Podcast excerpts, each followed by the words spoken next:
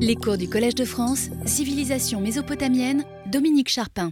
Après avoir décrit euh, les sources accessibles à l'historien de l'époque paléo-babylonienne tardive, nous avons tenté de reconstituer les événements de la première moitié de cette période avec les règnes d'Abiéchour et Amiditana.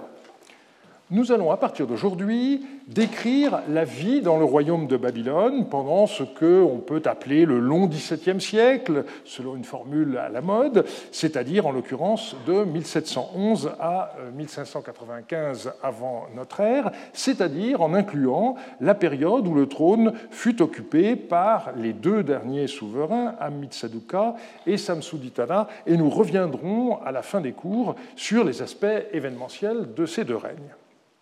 On va débuter avec un cours sur l'administration euh, du royaume, en regardant d'abord ce qu'on sait du roi et de son entourage, puis nous analyserons l'administration provinciale avant de passer à l'étude des structures locales, donc avec une vue depuis le sommet jusqu'à la base.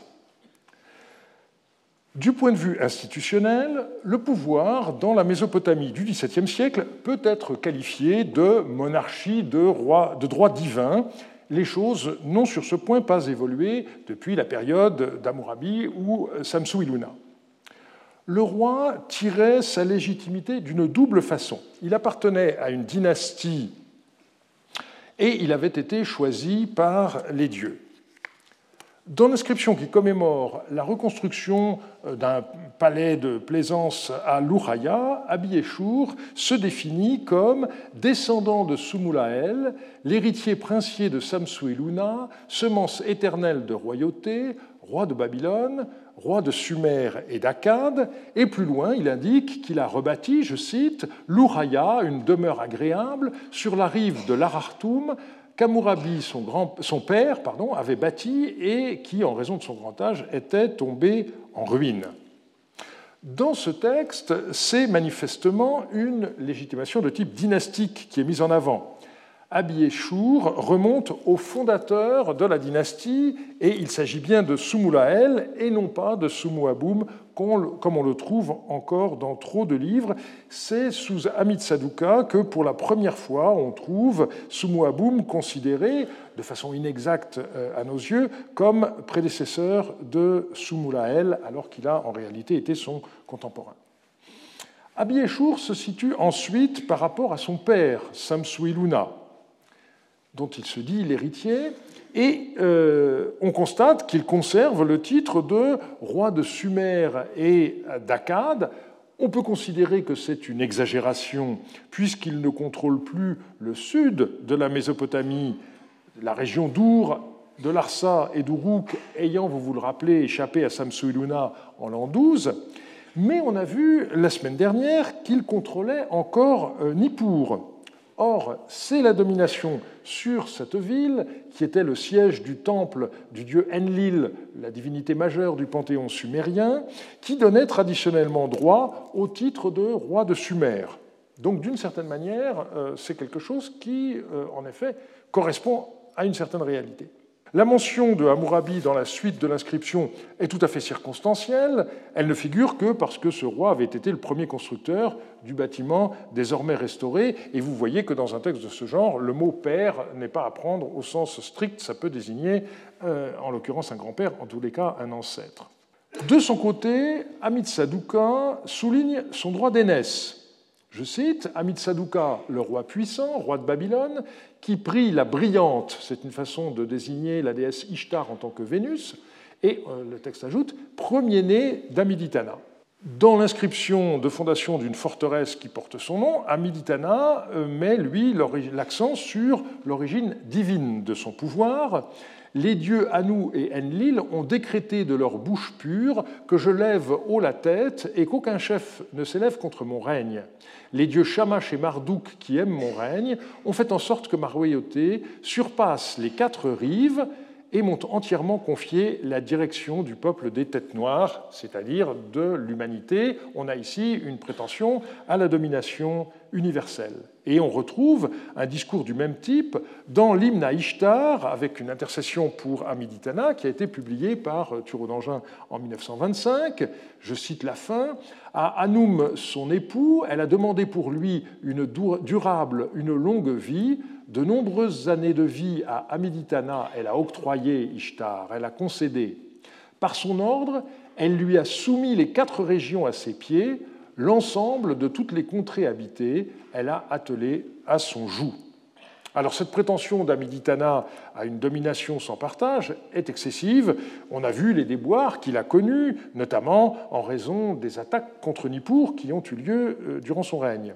Mais l'idéologie impériale héritée d'Amourabi était manifestement toujours vivante, même si elle ne correspondait plus à la réalité d'un royaume bien diminué dans son territoire et dans sa puissance. J'ai déjà insisté sur la dimension solaire de la personne du roi. Je rappellerai le nom de l'année 1 d'Amitsaduka, année où le roi Amitsaduka, dont Enlil a rendu grande la seigneurie, a surgi fidèlement comme Shamash, le dieu soleil, pour son pays et où il a institué l'Amisharum pour la multitude.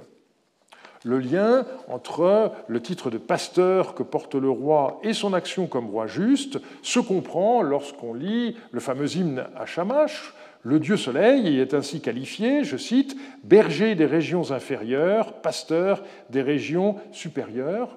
Et donc, le roi est une sorte d'incarnation du dieu Shamash. Il guide son peuple en lui procurant, selon la métaphore euh, qui est développée généralement, pâturage et point d'eau, autrement dit, les moyens de sa subsistance. La divinisation du roi en Mésopotamie est un phénomène qui est apparu à l'époque d'Akkad, et on peut surtout l'observer pour les souverains de la troisième dynastie d'Our, à la fin du troisième millénaire, puis au début du second pour les rois d'Issine et de Larsa, dont les noms sont souvent précédés du déterminatif euh, divin.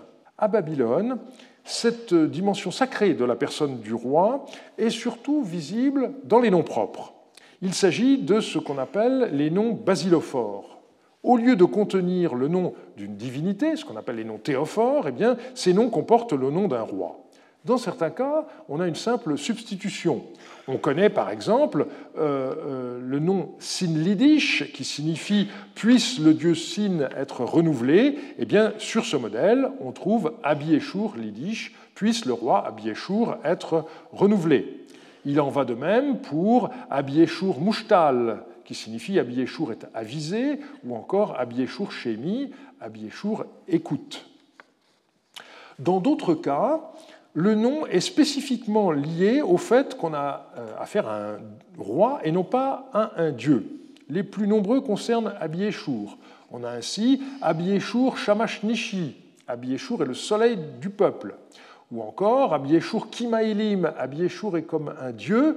Et même Abieshur Ili. Abieshur est mon dieu. Et également Abieshur Loudari. Puisse Abieshur être sans fin. On a encore pour ses successeurs Amiditana Iluni, Amiditana est notre Dieu, ou Amitsaduka Iluni, Amitsaduka est notre Dieu. Le plus souvent, ces noms ne sont pas attestés du vivant du roi, mais sous son successeur, et il n'y a de cela rien d'étonnant, puisque les noms sont donnés du vivant du roi, et donc les individus continuent à être attestés une fois adultes euh, sous le règne de son ou ses successeurs.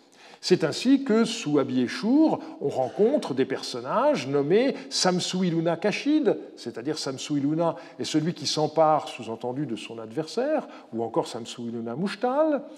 Euh, toujours sous Abieshur, on, a encore euh, Amurabi Ludari ou Amurabi Ili. Mais euh, Rins de a relevé des références à des rois plus anciens. Sous Abitsaduka, par exemple, on trouve Sabium Abi, donc là on remonte très haut dans la dynastie, et euh, également Sabium euh, Shemi et euh, Apilsin Mushtal. Et il a parlé à ce sujet de tradition basilophorique du roi décédé. Ce qu'on doit remarquer, c'est que c'est une innovation par rapport aux pratiques dans les royaumes d'Issine ou de Larsa. Mais on doit en même temps euh, indiquer qu'à Babylone, dans aucun de ces noms, le nom du roi n'est précédé du déterminatif divin, donc on a euh, une forme de divination, mais je dirais une forme euh, atténuée. Le nom et l'origine des épouses des quatre rois de la période nous demeurent complètement inconnus.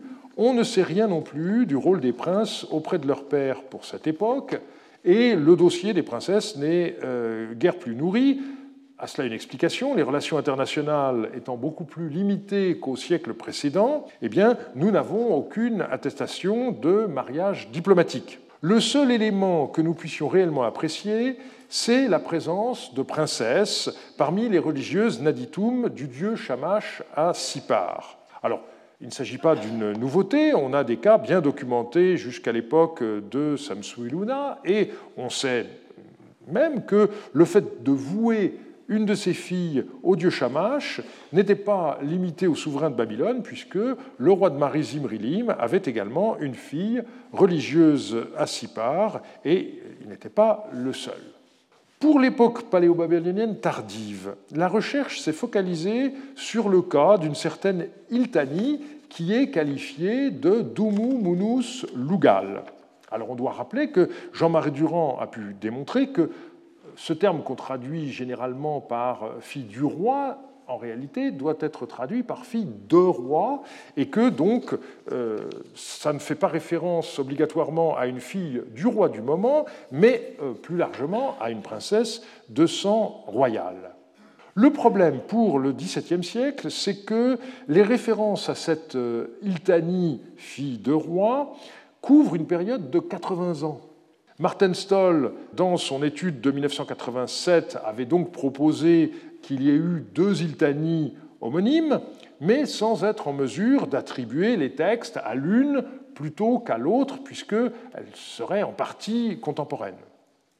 En 1999, Horst Klengel a complété le dossier et récemment, Seth Richardson l'a rouvert en publiant des textes supplémentaires, mais aussi en remettant radicalement en question la façon de comprendre l'affaire.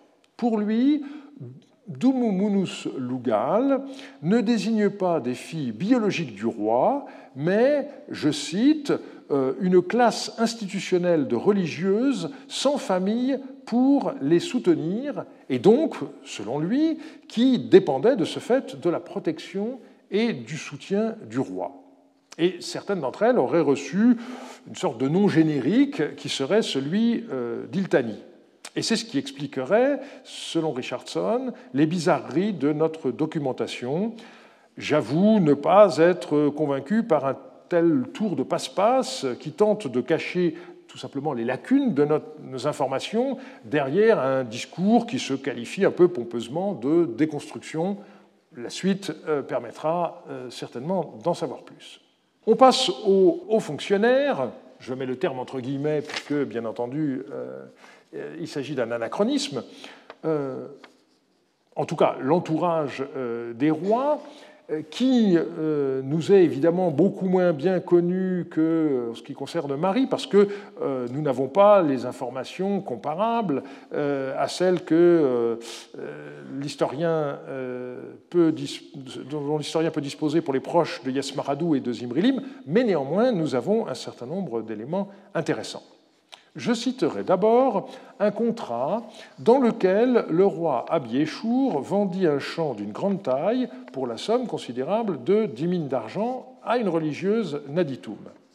La liste des témoins commence par nommer deux chefs des barbiers, suivis par euh, deux chandabakoum, qui sont les responsables de l'économie du royaume, puis on a deux ministres euh, choukaloum, euh, on a ensuite un devin, un intendant du palais, le chef des forgerons, un titre qui traduit littéralement euh, est souvent traduit par palefrenier, mais dans le contexte, euh, il faut le rendre en français par connétable, pour montrer qu'on est lié au départ avec les soins donnés aux montures du roi, mais qu'il s'agit de quelqu'un qui a un rôle important.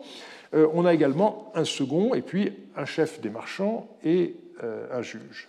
Alors on remarque avec un certain étonnement que certaines charges qui jusque-là étaient uniques sont euh, dédoublées. On ne sait pas si euh, l'énumération des témoins suit un ordre hiérarchique, mais c'est généralement le cas dans ce type de texte. En tous les cas, on voit que les chefs des barbiers euh, jouaient un rôle très important et ça n'est pas très étonnant puisque ces personnages étaient ceux en qui le roi mettait toute sa confiance puisqu'il s'approchait de sa personne un rasoir à la main. Du coup, le souverain leur confiait des missions sans rapport avec leur tâche première. Olivier le Dain, le fameux barbier de notre roi Louis XI, a donc eu des prédécesseurs babyloniens. On ignore s'ils ont eu une fin aussi sinistre.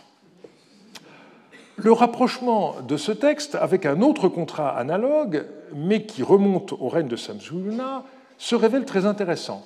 On constate par exemple que Marduk Mushalim, le Chandabakum, eh bien, a succédé à son père Nabium Malik, qui était lui aussi Chandabakum euh, sous le règne euh, précédent. Par ailleurs, le second Marduk euh, Mushalim Chandabakum lui aussi, eh bien, on peut constater qu'il est fils d'Essagil Mansum, qui était chef des barbiers sous Samsu Iluna. Autrement dit, certaines charges se sont transmises de manière plus ou moins héréditaire, du moins les rois choisissaient-ils pour constituer leur entourage des personnes appartenant aux mêmes familles. Dans certains cas, le fils exerce une autre fonction que celle de son père, mais il est resté dans la sphère des proches du roi. Un autre élément intéressant est celui de ce que l'on peut appeler le nomastique holique. Beaucoup de ces hauts personnages portent un nom qui a un rapport direct avec la personne du roi, même si celui-ci n'est pas nommé comme dans le nomastique basilophore que euh, on vient d'étudier. C'est le cas, par exemple, de Balassouliric, dont le nom signifie Puisse sa vie être longue. Le pronom possessif ne renvoie pas au porteur du nom, mais au souverain. On a d'autres noms qui citent le roi indirectement, comme sujet du verbe, comme dans le nom sumérien Tintiresh Reku, puisse-t-il entrer dans Babylone? Ce peut être aussi sous la forme d'un possessif ou d'un pronom, alors, le nom peut être un constat, comme Shalim Terhouchou, celui qui est proche de lui, le roi, se porte bien. Ou encore Marduk Lamassachou, le dieu Marduk est son protecteur. Ou encore Hadad et Mukachou, le dieu Hadad, est sa force.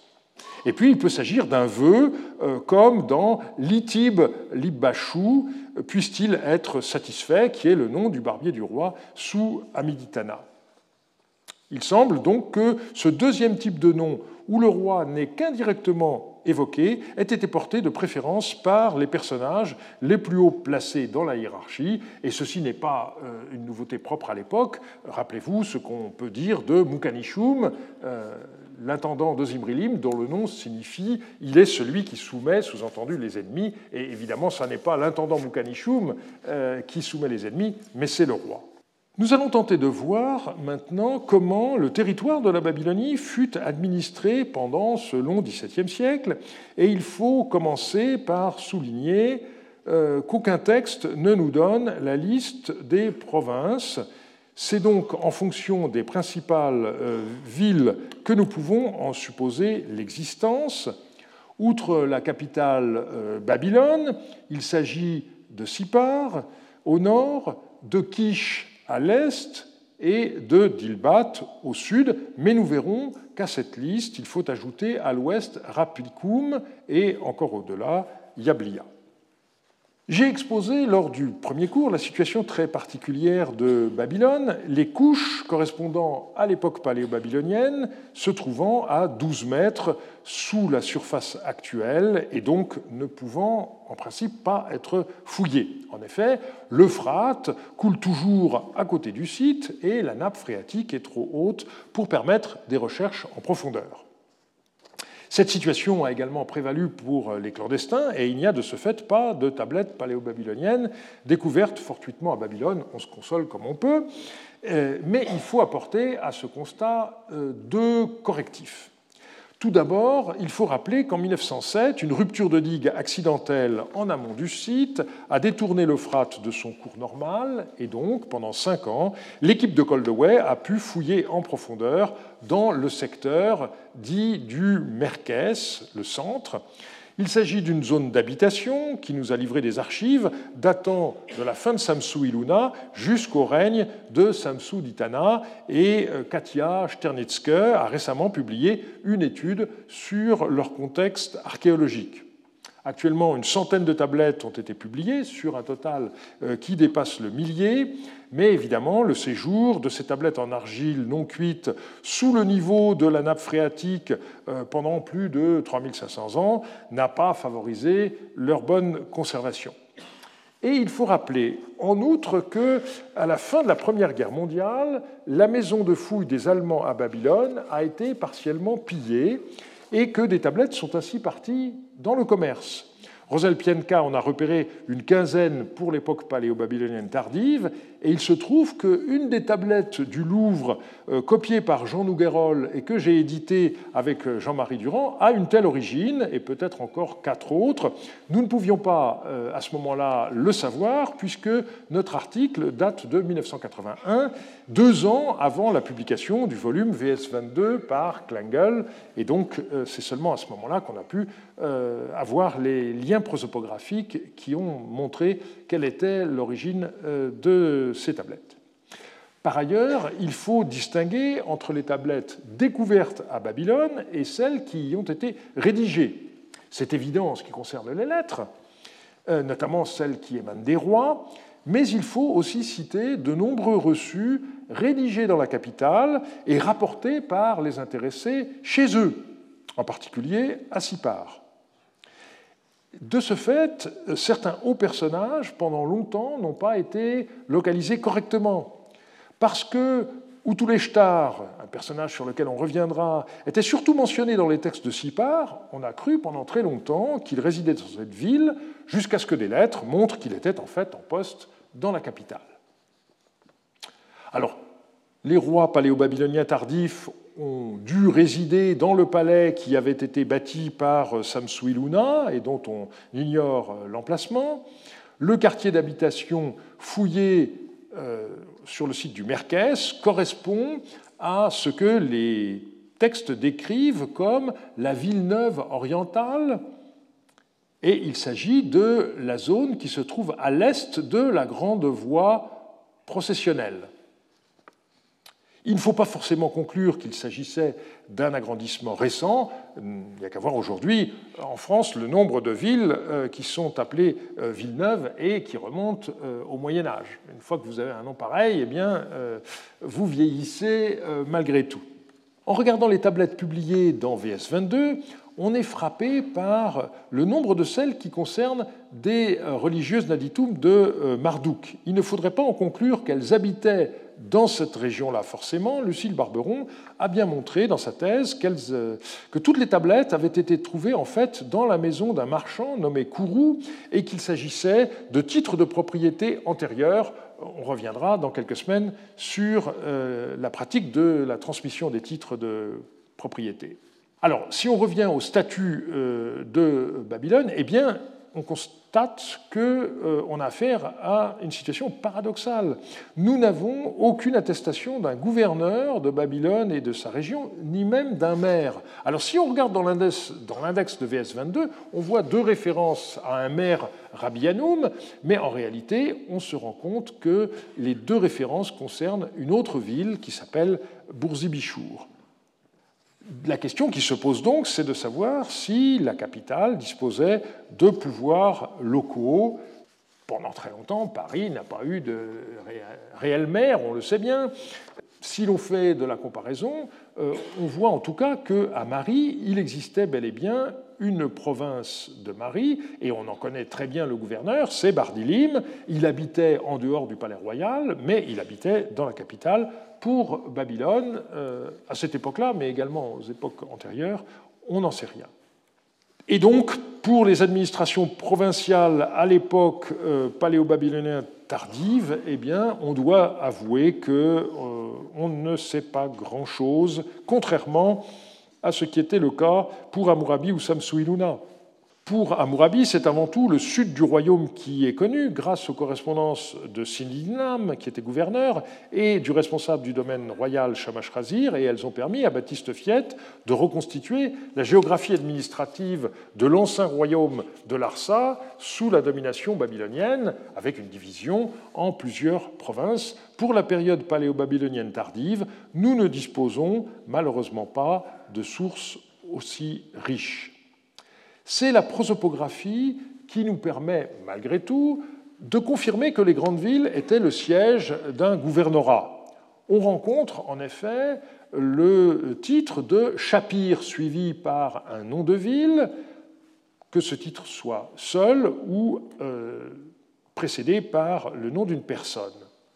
Alors on a une difficulté parce que ce titre de Shapirum ne désigne pas exclusivement exclusivement et spécifiquement un gouverneur, dans les lettres en particulier, le mot semble simplement vouloir dire chef, supérieur, mais lorsque euh, ce mot de Chapiroum est suivi par un nom géographique, là, il s'agit bien du gouverneur de la ville, et on en connaît pour les villes principales. Alors, c'est le cas de Sipar. Curieusement, euh, Rivka Harris, dans sa synthèse sur Sipar de 1975, qui constitue à ce jour la synthèse, n'a nulle part abordé véritablement la question. Euh, elle ne s'était pas rendue compte qu'on avait affaire à deux villes jumelles, euh, mais elle n'a pas non plus posé la question de savoir s'il y avait une province dont euh, Sipar serait la capitale avec sa tête un gouverneur. Et c'est seulement dans la section sur l'administration de la ville qu'elle a étudié successivement le problème des quartiers, de la ville, des anciens du maire, on y reviendra tout à l'heure, de l'Assemblée de son président, de la Guilde des marchands et de son chef, et c'est ensuite, euh, dans un tout petit paragraphe, sous, la rubrique Autres administrateurs, qu'elle a inclus une toute petite notice sur le gouverneur Chapirou de Sipar. À l'époque, elle n'avait que deux références, qui dataient de euh, Samsuiluna et une d'Abiéchour. On peut ajouter encore une autre référence dans une lettre qui date de Amitsaduka. Euh, la plupart de ces références font allusion au rôle judiciaire du gouverneur, ce qui n'est pas étonnant vu la nature de la documentation, mais qui nous laisse bien entendu sur notre fin. En ce qui concerne Quiche, eh bien, on a deux références euh, à un certain Koutoum sous le règne d'Amit Saduka, à un certain Awilsin sous le règne de Samsuditana, et puis euh, une référence au gouverneur de Kish euh, sans nom propre également sous Samsuditana. Pour la ville de Dilbat, on a deux références sous Amit Saduka à un certain Idin Lagamal, qui est le gouverneur de la ville. Voilà pour euh, les régions centrales. Et puis, il ne faut pas oublier des provinces un peu plus périphériques, Rapicum, on a une lettre paléo-babylonienne tardive, ABB 752, qui mentionne par deux fois le gouverneur Chapirum de la ville de Rapicum. On sait que la ville est euh, identifiée avec vraisemblance à Tel Anbar. C'est l'endroit où s'arrête le Moyen Euphrate et où on entre véritablement dans la plaine de Mésopotamie euh, centrale. Mais il faut bien dire qu'on sait fort peu de choses sur Rapicum à cette époque-là, et un signe est le fait que le toponyme est absent de YOS, euh, des index d'YOS 13, le recueil le plus considérable de textes de cette euh, époque. Alors, on a d'autres personnages euh, manifestement importants dans l'administration des provinces. Par exemple, on y reviendra, on verra le, rôle du barbier royal à Sipar, à travers quelques lettres qui ont été publiées récemment. On verra aussi que sous Amitsaduka, euh, un individu qui porte le titre de Rabbi Sikatim, euh, en période d'invasion, jouait un rôle important. Et puis, il faut passer euh, à ce que j'appelle les, marges, et en particulier la région du Souroum, c'est-à-dire la, région du Moyen-Euphrate euh, irakien. Cette région semble avoir constitué une province particulière, et ça s'explique dans la mesure où, euh, du côté du Moyen-Euphrate syrien, eh bien, on a un royaume étranger sur lequel on reviendra, le royaume de Hana. Alors, dans le Souroum, à l'époque du royaume de Marie, on distinguait un Souroum supérieur qui avait Hanat comme capitale et un Souroum inférieur dont le chef-lieu était Yabliya. il semble que les choses aient changé car les textes de Haradum montrent qu'à partir du moment où le Surum a été rattaché au royaume de Babylone, il n'y eut plus qu'une seule province dont la capitale était Yablia. C'est euh, le cas du procès Haradum 2.23 et euh, également d'une lettre. Et on peut comprendre que euh, le chef-lieu ait été choisi le plus proche possible de la capitale et non pas de la frontière. Cette vision est confirmée par une supplique très intéressante qui nomme un certain Sinikisham comme gouverneur Shapirum de la région du Surum. L'affaire concerne la dénonciation d'un complot effectué par un certain Zimri Hammou et euh, je vais citer le passage le plus intéressant pour notre enquête.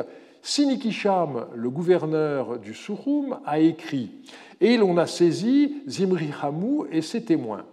Après que ces propos aient été confirmés dans l'Assemblée, on les a saisis pour confirmation supplémentaire dans le temple du dieu Yablia. Après qu'on eut établi la vérité concernant ces propos dans le temple de Yablia, M. Sinikisham l'a placé sous bonne garde, donc l'individu euh, cité au début, Zimri Hamou. Alors on voit que euh, le dieu local porte le nom même de sa ville, Yablia, c'est la même chose d'ailleurs pour euh, Hanat. Ce document n'est malheureusement pas daté, mais pourrait être situé sous le règne d'Amiditena, on reviendra en détail sur cette affaire lors du sixième cours consacré à la région du Moyen-Euphrate. En tout cas, il montre bien que le gouverneur du Surum euh, siégeait à Yablia. Et donc, si l'on tente un bilan, on se rend compte euh, qu'il y avait euh, au moins six provinces, n'est-ce pas, avec Babylone, Sipar, Kish, Dilbat, et puis Rapikum et Yablia. Mais euh, nous ignorons complètement la façon dont les ordres étaient donnés. Nous n'avons par exemple aucun exemple de transmission hiérarchique euh, des ordres qui passeraient du roi au gouverneur, puis au maire, comme on peut le voir très clairement dans les archives de euh, Marie. Et c'est finalement davantage à l'échelle des villes elles-mêmes que nos informations sont les plus nourries. On va donc terminer ce cours en étudiant les structures proprement locales.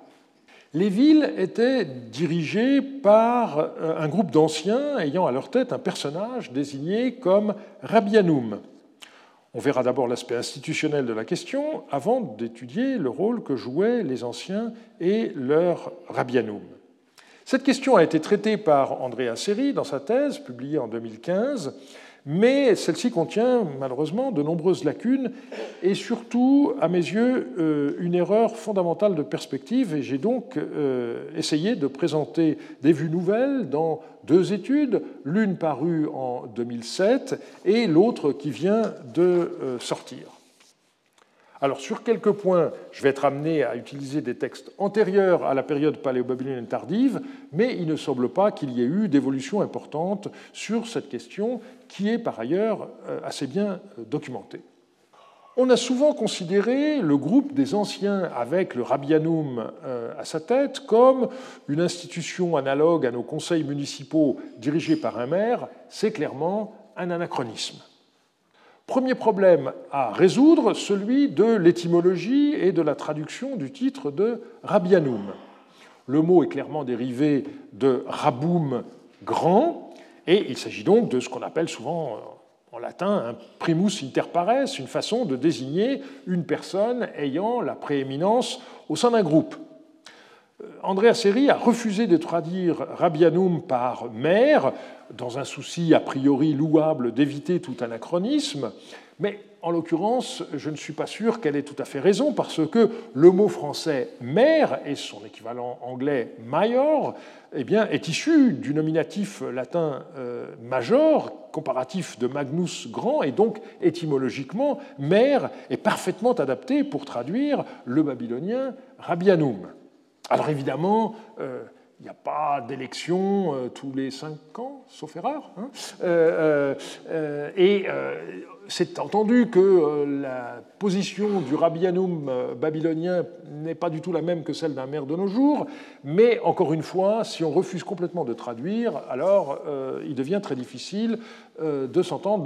Acceptons les approximations, et c'est pour ça que je dirais constamment le maire Rabbi Hanoum pour à la fois donner le titre babylonien et l'équivalent approximatif dans, nos langues.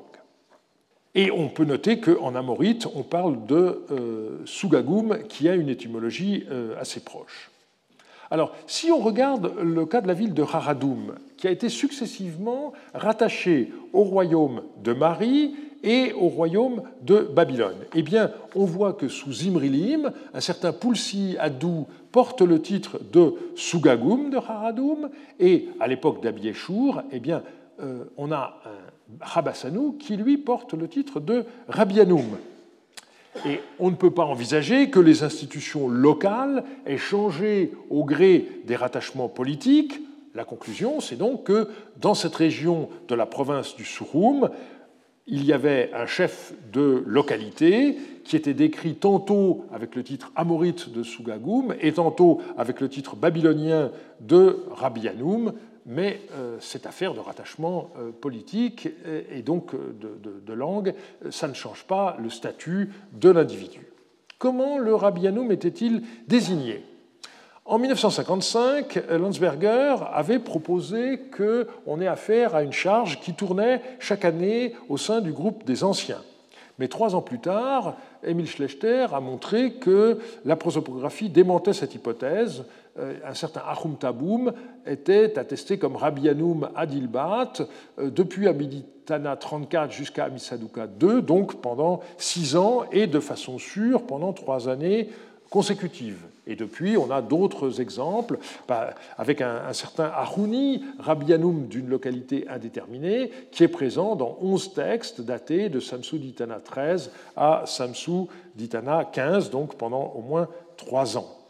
Landsberger avait beau être un immense savant, il pouvait lui arriver de se tromper. Alors, Rivka Harris, en 1975, avait cru trouver dans les archives de Sipar des éléments en faveur de la théorie de Landsberger, mais euh, Martin Stoll en 1976, puis moi-même en 1980 et 1982, avons montré que cette idée, si séduisante soit-elle, devait être abandonné. Et Andrea Seri, qui a fait l'historiographie du sujet dans son livre, a conclu euh, les témoignages euh, disponibles confirment les remarques de Stoll et de Charpin, mais curieusement, euh, dans la conclusion générale de son livre, elle est revenue à l'idée de la rotation de la charge de Rabianum au sein du groupe des anciens. Je cite La rotation de la fonction de Rabianum parmi les anciens et la ville implique qu'au moins certains de ses membres, sinon tous, partageaient périodiquement les responsabilités de la charge de Rabianoum avec une certaine euh, équité. Donc on ne sait pas si c'est une mise à jour euh, incomplète de son manuscrit ou si c'est l'autorité, encore une fois, des, gens de, Chicago qui l'a conduite à, cette dernière phrase qu'il vaut mieux oublier. Mais il faut comprendre euh, l'arrière-plan euh, historiographique de cette affaire. C'était le moment où se développait à Chicago l'idée que la Mésopotamie n'était pas seulement la terre des monarchies despotiques, mais avait connu des formes de proto-démocratie. Euh, Jacobsen avait développé cela pour les hautes périodes. Landsberger avait voulu également faire de la fonction de général une charge annuelle. Oppenheim, euh, de son côté, croyait que la euh, charge de euh, chef des marchands était également une charge annuelle. Et dans les deux cas, la prosopographie a montré que ces intuitions n'étaient pas exactes. Le maire euh, Rabianoum était parfois remplacé par un personnage qui porte le titre de Laputum, notamment dans certains actes juridiques, comme on le verra tout à l'heure. Alors, ce serait excessif de parler de maire adjoint, mais le titre de Laputum désigne de manière générale ce qu'on pourrait appeler un assistant, un second ou un représentant, et donc c'était celui qui remplaçait le maire lorsque celui-ci était absent, tout simplement. Donc, on a vu que le maire euh, n'était autre que le plus important des anciens dans une ville, et donc la question rebondit comment les anciens étaient-ils désignés? Et je pense que c'est là que le risque d'anachronisme est le plus grand. Euh, Andrea Seri a souligné que le mot shibutum comporte sans doute une connotation d'âge, puisque shibum veut dire mais il est impossible de savoir s'il y avait un critère d'âge strict ou si d'autres facteurs tels que la richesse ou les liens familiaux ont également influencé la désignation des membres de cette institution. Alors l'idée d'un âge comme critère strict me paraît exclue dans une société où n'existait pas de registre de naissance et où par conséquent les gens eux-mêmes ignoraient quel pouvait être leur âge exact. Et surtout, dans ce contexte, la lettre ABB 418 euh, est très intéressante par la distinction qu'elle fait entre les anciens de la ville d'un côté et les hommes âgés de l'autre, ce qui montre qu'il euh, n'y a pas du tout de coïncidence entre les deux euh, groupes. Alors Andrea Seri a ajouté que les données ne permettent pas d'établir si on a affaire à une succession héréditaire à l'intérieur du groupe des anciens, ni quelle était la durée de la fonction à vie ou avec renouvellement périodique. Il me semble qu'on peut répondre à un certain nombre de ces questions. D'abord, lorsqu'elle s'interroge euh, sur le nombre des anciens, elle cite une lettre qui mentionne le chiffre le plus élevé qu'elle ait rencontré, à savoir 20. Mais il faut faire attention euh, au libellé exact du texte. L'auteur de la lettre dit J'ai rassemblé 20 anciens de la ville à son sujet. Ça ne signifie pas que la totalité des anciens ait été réunis, et la formulation du texte laisse même penser qu'il n'y avait pas de chiffre précis. C'est également ce qui ressort des contrats de vente par la municipalité de Karchamash on a une énumération noms propres, de noms propres, il y en a 10 dans un texte, 20 dans un autre, et cette énumération est suivie par l'indication et les autres anciens de Karchamash. Donc, il est clair qu'il faut se démarquer des institutions contemporaines. Il n'existait certainement pas en Babylonie de conseil municipal avec un nombre fixe de sièges. Comme dans bien des sociétés traditionnelles, les anciens c'était le groupe des chefs des principales familles locales et euh, c'était le consensus euh, qui faisait que telle personne en faisait partie. Et on peut parler, selon toute vraisemblabilité, également d'un recrutement par cooptation. Paradoxalement, Andrea Seri n'a pas inclus d'enquête sur les quartiers Baptoum dans son ouvrage sur les pouvoirs locaux à l'époque paléo-babylonienne. Et euh, c'est dommage, euh, comme je l'ai souligné dans euh, l'étude que je viens de publier à ce sujet. Qu'est-ce qu'on sait sur les quartiers Baptoum D'abord qu'il s'agit d'une réalité urbaine qu'on peut traduire par quartier. On possède ainsi le compte-rendu d'un procès concernant le fait qu'un individu avait bâti une maison sur une surface plus grande que le terrain qu'il avait acheté.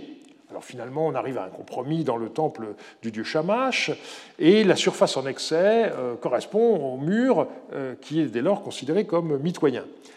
Mais ce qui est intéressant, c'est de remarquer la présence parmi les témoins du chef du quartier Babtoum. C'est parce qu'il devait avoir une bonne connaissance des données cadastrales de la partie de la ville dont il était responsable. Donc quartier, réalité urbaine. Mais le quartier formait aussi une réalité sociologique, comme le montre cette apodose d'un texte divinatoire. Son quartier, Baptoum, lui fera une mauvaise réputation. Et ceci pouvait avoir des conséquences très importantes.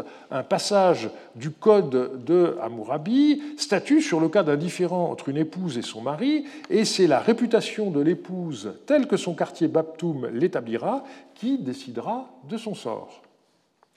Dans un texte de la pratique euh, relatif à une répudiation, on insiste sur le fait que le quartier Baptoum connaît le statut d'épouse Achatoum de la femme, ce qui revient à dire qu'il ne s'agit pas d'une concubine, la femme a bel et bien été épousée.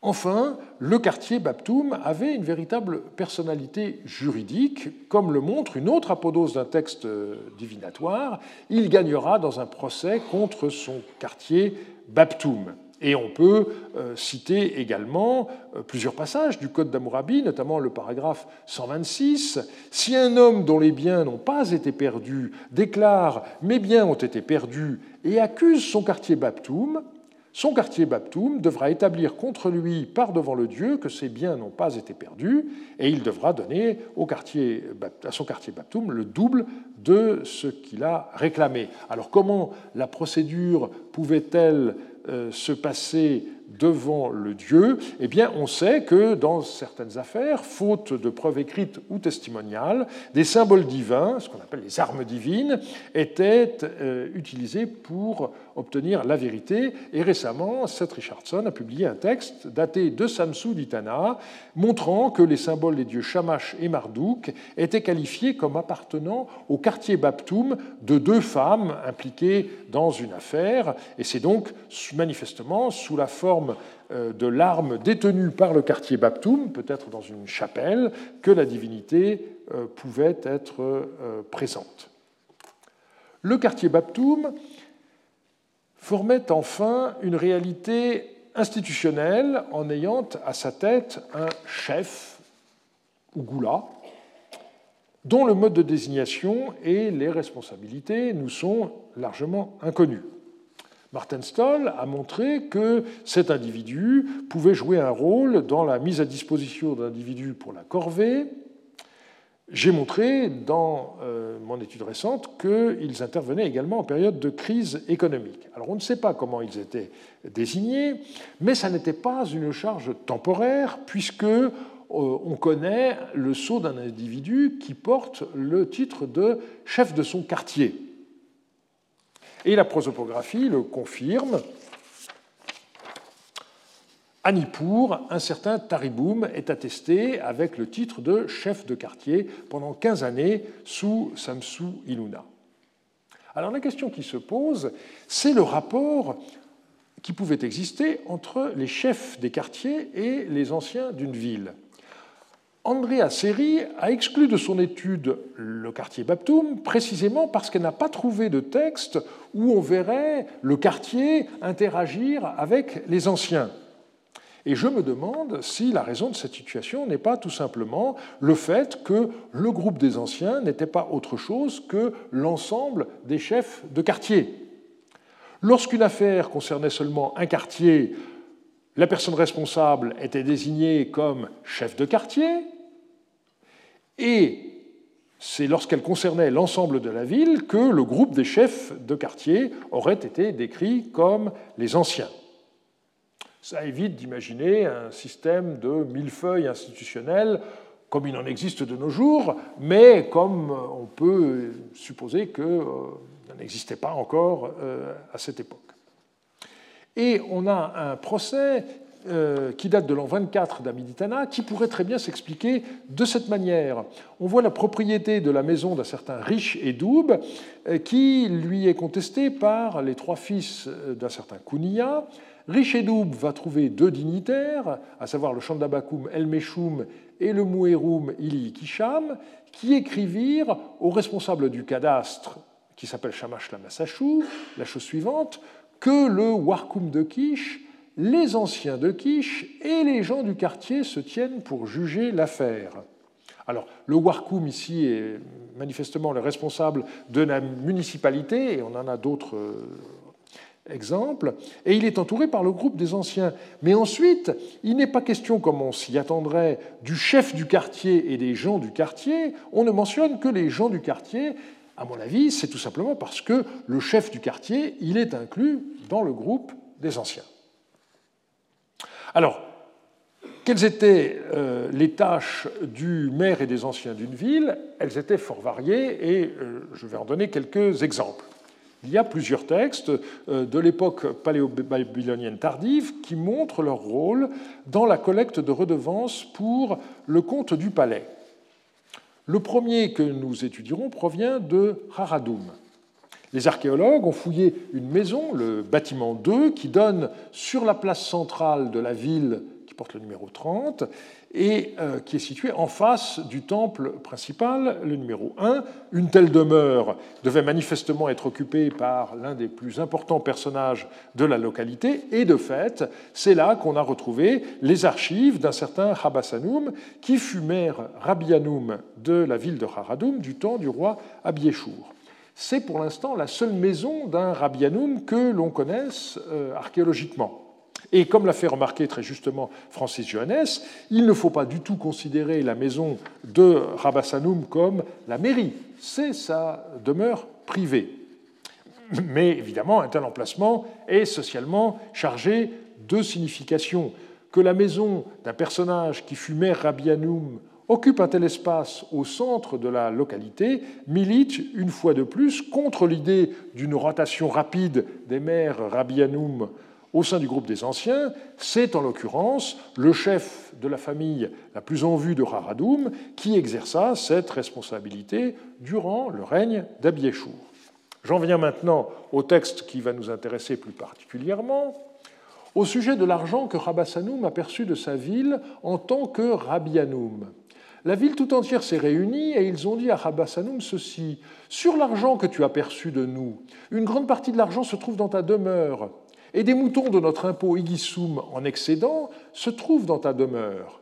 Rabassanoum a rendu l'argent et les moutons à, et puis on a le nom de 13 personnes, la ville n'a plus de droit sur lui concernant argent et moutons qu'elle lui réclamerait, et lui n'a aucun motif de réclamation à l'égard de la ville. Rabassanoum ne reviendra pas sur cette affaire et n'émettra pas de réclamation contre la ville, et la ville n'émettra pas de réclamation contre Rabassanoum. Le maire Rabianoum a donc été contraint de restituer aux familles de sa ville le surplus en argent et en nature, en l'occurrence euh, sous forme de moutons, de la taxe Igissoum. C'est ce qu'on appellerait aujourd'hui du détournement de fonds publics avec enrichissement personnel, mais heureusement, nous ne sommes plus du temps d'Abiéchour et ce type de malversation n'existe plus. Plus sérieusement, on voit que les habitants n'ont pas intenté un procès à leur maire. Il s'agit d'un accord à l'amiable et il ne comporte d'ailleurs ni témoin ni empreinte de sceau. Le but n'est pas d'obtenir que Rabassanoum soit puni, il est de lui faire rendre gorge. Et euh, j'ajouterais que, contrairement à ce qu'a écrit Seth Richardson, le problème concerne les, relations du Rabbi Hanoum par rapport aux habitants de sa localité et non pas du tout par rapport au palais. Le second texte euh, concerne euh, la ville de Karchamash, proche de Sipar, et date de l'an 36 d'Amiditana. Il retranscrit l'engagement des anciens par rapport aux cabaretiers et cuisiniers. Ceux-ci sont assujettis à une redevance en argent et on ne doit pas les cacher, ni les remplacer par des esclaves, ou encore les inscrire sur la liste des exemptés les anciens prêtent serment et seront responsables vis-à-vis du palais euh, en cas de manquement. Le maire Rabianoum était également responsable de la prison de sa ville. Une lettre adressée par Lipitamurum à Ili Amtahar et aux anciens de la ville le montre. Une adresse de ce genre montre que Ili Amtahar était le maire Rabianoum. Or, on possède une autre lettre du même Lipitamurum qui s'adresse au seul Iliam Tarar et qui le met en garde, il devrait relâcher un certain Tariboum, qui est le gage d'un autre individu, parce que si ce Tariboum venait à mourir, c'est Iliam Tarar qui serait tenu pour responsable. Donc le Rabianoum était bien responsable de la prison de sa localité et des gens qui y étaient détenus. Enfin, le maire et les anciens devaient gérer le patrimoine de la ville. Alors, la question d'une propriété collective, c'est un sujet qui intéresse depuis longtemps les spécialistes de l'économie et de la société du Proche-Orient ancien. S'agissant de l'époque paléo-babylonienne, il faut avouer qu'on trouve davantage de pétitions de principe que d'études qui reposent sur l'analyse de textes précis, mais en l'occurrence, eh bien, euh, on peut donner euh, des exemples, euh, ce que j'ai fait dans une étude parue en 2005, et peu après paraissait le volume consacré au texte de Raradoum, où on avait encore un exemple de ce genre. La plus grande partie des témoignages date de Samsuiluna, mais pour l'époque paléo-babylonienne tardive, on a quand même deux textes, l'un qui date d'Amiditana 22 et l'autre d'Amitsaduka 12. Et euh, le, ce second texte est très intéressant parce qu'il décrit la maison vendue comme appartenant aux maires de Koulizoum et aux anciens de la ville. Et ensuite, on dit aux maires de Koulizoum et aux anciens de la ville propriétaires du terrain, un tel a acheté. C'est intéressant parce que dans d'autres euh, textes, on nous dit simplement que euh, le terrain appartient à la ville et que l'achat est effectué auprès du maire et des anciens. Donc il ne faut pas considérer ici que ça signifie qu'il euh, s'agit d'une appropriation par la municipalité, simplement le maire et les anciens représentent la collectivité urbaine. Et je voudrais terminer en soulignant un point qui n'a, à ma connaissance, pas encore été relevé. Lorsqu'on étudie les textes du XVIIe siècle, on ne peut s'empêcher de noter une hiérarchisation croissante des métiers. Alors auparavant, c'est vrai, on connaissait déjà des chefs pour certaines professions, par exemple les chefs des marchands, mais on voit désormais des chefs pour des professions où ça n'était pas attesté auparavant. Par exemple, on a des chefs des barbiers ou encore des chefs des devins.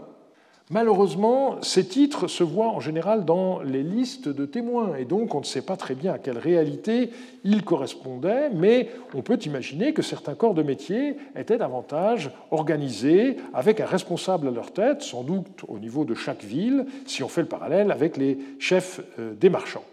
On voit donc à la fois la richesse des informations dont nous disposons et les lacunes parfois criantes de nos connaissances. Nul doute que des textes nouveaux nous permettront d'en savoir plus à ce sujet, à la fois par les informations qu'ils livreront et par la relecture qu'ils permettront de documents connus depuis longtemps et dont l'interprétation pourra être rectifiée ou enrichie. Je vous remercie de votre attention. Retrouvez tous les contenus du Collège de France sur www.colège-2-france.fr.